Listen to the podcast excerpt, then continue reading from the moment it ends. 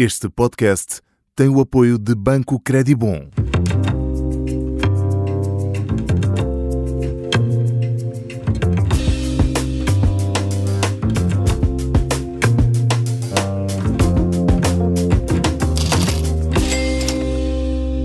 Trocos no bolso, sejam bem-vindos. Mais ou menos todos precisamos de alguns, mas sobretudo é preciso saber dar-lhes uso. Talvez disso dependa a realização de muitos eh, sonhos. Continuamos por aqui com esta parceria entre o Observador e o Banco Credibon. 10 millennials, 10 histórias de como transformar os eh, trocos que se traz no bolso num horizonte de possibilidades. Eu sou Vicente Figueira e hoje recebemos Teresa Araújo, que teve de interromper os estudos para trabalhar por motivos financeiros. Em 2014 foi obrigada a deixar a Engenharia Biomédica, onde mais tarde acabou por regressar, isto porque precisava dos fundamentais trocos no bolso.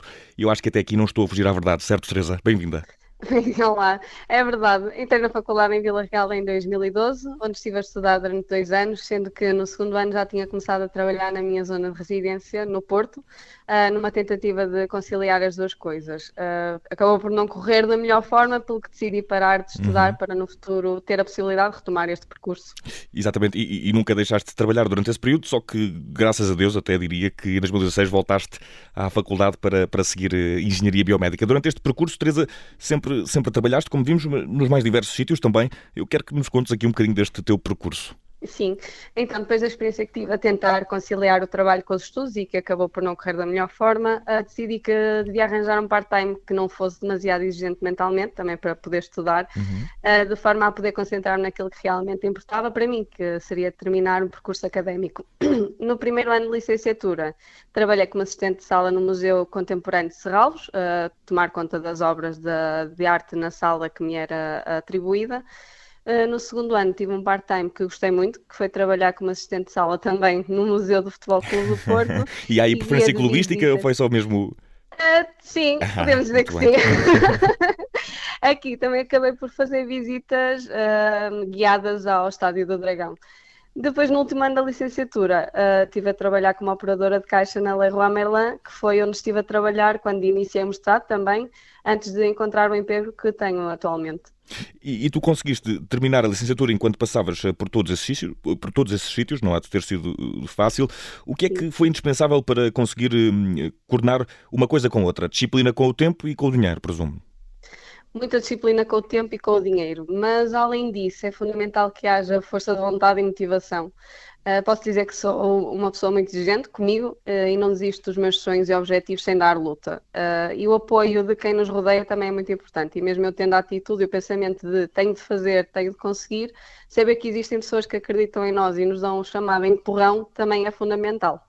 E, e, olhando aqui para a gestão que, que, fizeste do dinheiro, ao longo deste, deste percurso, alguma dica, alguma método especial que nos possas, eh, nos possas avançar de como é que foste fazendo essa gestão? Porque às vezes é difícil.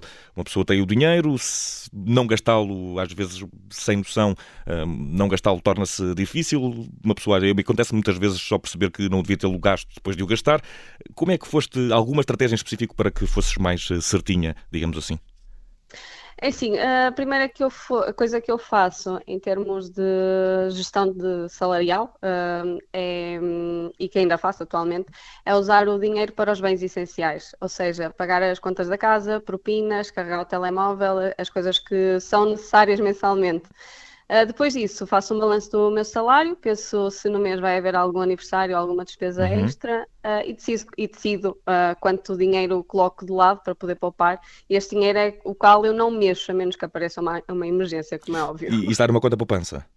Sim, exatamente. Ok. E, e, e fazes esse planeamento, portanto, uh, consegues antever se há aniversários, se não há, fazes o planeamento todo para o mês, quer para lazer, sim, quer para exatamente. despesas. Muito bem, muito bem. Sim, sim. E, e, depois de teres abandonado o curso em 2014, eh, por motivos eh, financeiros, sentes que o teu percurso uh, remou de novo para, para onde querias, porque desde cedo aprendeste a ter, de gerir o teu próprio dinheiro, fazer essa gestão, é, de certa forma, sinónimo de independência. Também já falavas aqui da tua, da tua força de vontade, é preciso essa força de vontade, mas é sobretudo uma questão de independência, não? Sim, sim. Uh, assim, durante o tempo que trabalhei e estudei, também consegui desenvolver algumas capacidades de organização, resiliência espírito crítico, crítico que tanto nos empregos em part-time como no meu atual emprego me permitiram realizar uh, bem e melhor as minhas funções. Uh, e por consequência também me tornaram mais curiosa e com vontade de saber e aprender mais. Uh, em termos de, de, independência, sinto que o sentimento de independência financeira é quase como se um peso saísse de cima, uhum. porque uhum. também acaba por obrigar a que se tomem determinadas decisões noutros, noutros aspectos. Se quero poupar, existem determinadas atividades que eu não vou poder fazer. É preciso saber prescindir, portanto, de algumas sim, eh, coisas. Exatamente. É, sim, é uma questão de responsabilidade, claro. e depois de. Aliás, tu continuas a, a estudar, Teresa, estás a tirar o mestrado enquanto trabalhas numa empresa onde foste estagiar. Acho, acho, achas que, aliás, que se não tivesses trabalhado e estudado, tinhas partido desse estágio para um trabalho? Onde eu quero chegar é se há relação entre a tua capacidade para organizares o tempo e o dinheiro e as tuas competências eh, profissionais.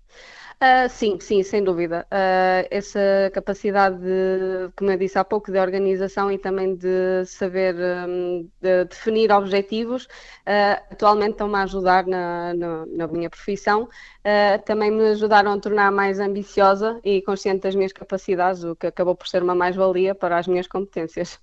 E, e, para que tenhamos aqui uma noção, e já há pouco falávamos aqui disto, mas eu vou voltar a, reforçar, Teresa, quero perguntar-te que, que, estratégias eh, mais fundamentais é que tinhas eh, para gerir as tuas finanças eh, pessoais enquanto, enquanto estudavas na licenciatura.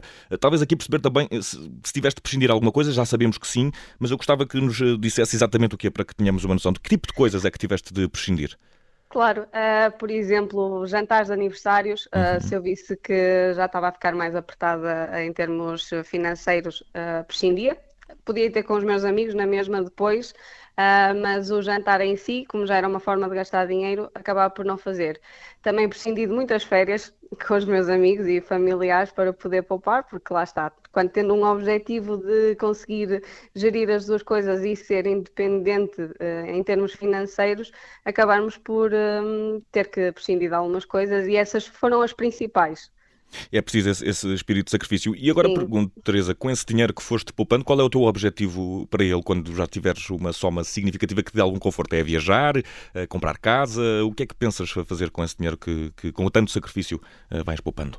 Eu ando a poupar para poder investir na compra de uma casa. É okay, isso, é o próximo okay. objetivo, sim. É o teu, é o teu, é o teu investimento o futuro. Sim e para que tenhamos aqui também uma noção, um, Teresa, fechamos eh, com esse tal futuro, trabalhas e estudas, presumo que continuas a poupar, poupas eh, já efetivamente, investes ou queres investir o teu dinheiro numa casa, mas eh, há alguma outra forma de investimento? Vais continuar a ter poupa, poupança, conta poupança, vais investir de alguma forma para rentabilizar o teu dinheiro ou preferes guardá-lo e fazer investimento, neste caso, em, em, em, em bens materiais, posses imobiliárias?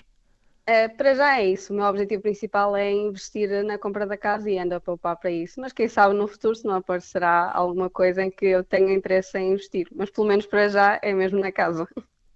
E Teresa, eh, muito obrigado por, por, por, esta, por esta conversa. Foi um prazer receber-te aqui. Espero que corra tudo bem. Muitos trocos no bolso, é o que eu te desejo. Estamos, eh, nós estamos de volta para a semana com mais um episódio desta parceria entre o Observador e o Banco Crédito Bom. Até lá, trocos no bolso. Tratem bem deles. A Teresa tratou e também foi muito agradável esta conversa. Teresa, obrigado. Até à próxima. Obrigada. Até à próxima.